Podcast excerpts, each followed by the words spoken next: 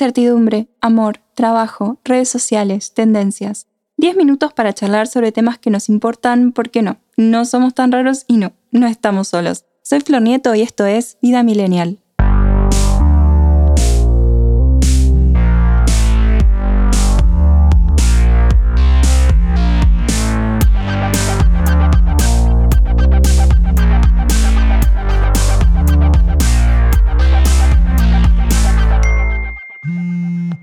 Hola millennials, ¿cómo están? Bienvenidos a un nuevo episodio de este podcast original de ADN Sur. Hoy vamos a hablar sobre romperlo en el laburo, ya sea con tu trabajo fijo o emprendiendo. Claves para rendir mejor sin estresarte demasiado en el camino. Empecemos con la cruda verdad. A menos que seas multimillonario o tengas los mejores contactos del mundo, el mundo laboral es difícil, muy difícil. La gran burbuja de la meritocracia nos hace creer que si nos esforzamos muchísimo vamos a lograr todo lo que nos propongamos, nivel ganar un Oscar, ser presidente o el próximo Elon Musk, que es más o menos lo mismo. Y aunque sí, el esfuerzo tiene su recompensa al final del día y es una parte súper importante a la hora de crear y desarrollar una carrera, la verdad es que las cosas llevan su tiempo y podemos frustrarnos en el camino. Y si están en esa, pueden escuchar el episodio sobre la frustración que un par de postas interesantes tiene. Y sí, que voy a decir, che, no lo escuchen, es una mierda hacia arriba. El mundo laboral es difícil, especialmente porque ya venís años de tu vida forzándote en la facultad, en actividades extra, en la tesis. Entonces pensás que porque tenés un título ya te la sabes todas, salís a la calle y te pisa un bondi, porque sí, la experiencia laboral se adquiere trabajando y justamente es lo que se busca, experiencia. Sabemos que el trabajo en América Latina y en muchas partes del mundo también está súper precarizado y hay muchísima competencia además. Y uno puede decir, ah, no, pero yo me alegro de que a este le vaya bien. Y sí, podés apreciar a tus colegas, pero si se trata de un puesto y es uno, y los postulados son varios, bueno, el puesto es uno. Tampoco vamos a ser soletes ni tomarlo personal. Uno de los grandes errores es tomar lo laboral como personal, pero ya vamos a hablar de eso. Contexto. Hay poco laburo, por lo general con cierto grado de precarización, inestabilidad, mucha competencia, ¿qué hacemos? Bueno, mejoramos. Y si tenemos un emprendimiento o trabajamos por nuestra cuenta, es exactamente lo mismo porque además hay otros emprendimientos y otros profesionales independientes. Hasta acá la pinté re apocalíptica para los hijos del rigor, pero probablemente si tu motivación viene de querer crecer y mejorar, ya estás ahí. Hay una youtuber que dice que no importa de dónde venga tu motivación, mientras te lleve a un buen lugar. En mi caso, entiendo que hay competencia, pero me aburro fácil y si no mejoro, me achato y odio sentirme chata. Además, me criaron con refuerzo positivo y me gusta que a los demás les guste lo que hago. A todos, en realidad. Más que motivarnos que nos puten por algo, nos motiva que nos feliciten. Hay gente que les motiva a las puteadas. Me lo reimagino una clase de CrossFit. Onda, dale pa' culo, da una vuelta más, sos un vago de mierda, de tu madre. Yo si me decís eso me largo a llorar seguro. Michael Page es una empresa británica de reclutamiento y selección de profesionales para posiciones gerenciales y directivas. Tiene sus recomendaciones acerca de cómo ser un trabajador exitoso. Algunas aplican si estás emprendiendo y otras hay que buscar a la vuelta. ¿Qué dicen? Imita a tus superiores. Recomiendan que evidentemente tus superiores no llegaron al puesto donde están por arte de magia. Fueron hechos particulares los que marcaron ese destino se prepararon adecuadamente y poco a poco fueron creciendo y convirtiéndose en excelentes en lo que hacen. Si buscas un ascenso, entonces empezá a hacer todo con ganas y esmero, tratando de lograr siempre los mejores resultados. No te conformes con poco. Una de las cuestiones más enriquecedoras de trabajar en equipo y con personas es aprender. Todos tenemos cualidades o cosas que a otros les pueden llegar a servir. Particularmente yo aprendí y aprendo muchísimo siempre de mis clientes y mis jefes, ya sea de la rapidez para resolver, la seguridad, lidiar con contratiempos o problemas, siempre tener alternativas del plan A a la Z, cómo relacionarse con colegas, cómo organizar las tareas, más si te quieren enseñar. También en algunos casos aprendí a cómo no ser, pero ya es otro tema y ahí no duré mucho. No sé si se trata tanto de imitar como de tomar eso que te gusta y aplicarlo a tu propia forma de ser. No sé dónde leí que uno va tomando diferentes cosas que le gustan de diferentes personas y las va aplicando. nos apropiamos y las incorporamos a nuestra forma de ser, pero como nosotros. No es imitar ni copiarse, sino tener influencias o simplemente aprender de las personas. Aprende constantemente. No se trata solo de aprender cosas al azar, sino de investigar más sobre tu trabajo y el rubro al que pertenece la empresa. No cabe duda de que el hecho de que domines temas concernientes a la temática te va a hacer resaltar, dice Michael Page, y que la idea es que domines las herramientas de trabajo y no que ellas te dominen a vos. Pasa mucho, especialmente en el último tiempo, que el desarrollo de todo se aceleró un 500% más o menos.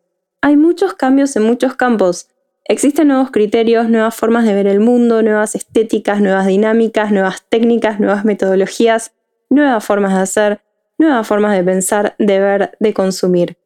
Si bien la facultad y cualquier tecnicatura, así como también curso o matrícula, es re importante para tener una base, es eso, una base. Si queremos construir una casa, no paramos en la platea o cuando armamos la estructura, Se ponía en modo constructora. ¿Qué sabes vos de construcción, Flor? Pero es verdad que quedarnos con el conocimiento base nos atrasa. Cuando uno piensa en una carrera, en un emprendimiento o empresa, la capacitación tiene que ser constante porque todo avanza muy rápido. Además, no sé a ustedes, pero a mí me súper aburre hacer lo mismo siempre de la misma manera con los mismos conocimientos. A mí me encanta hacer cursos cortos, leer, tener instancias de reflexión en el diario de los 5 minutos, o en el diario de la creatividad. Sí, tengo diario que escribo todos los días.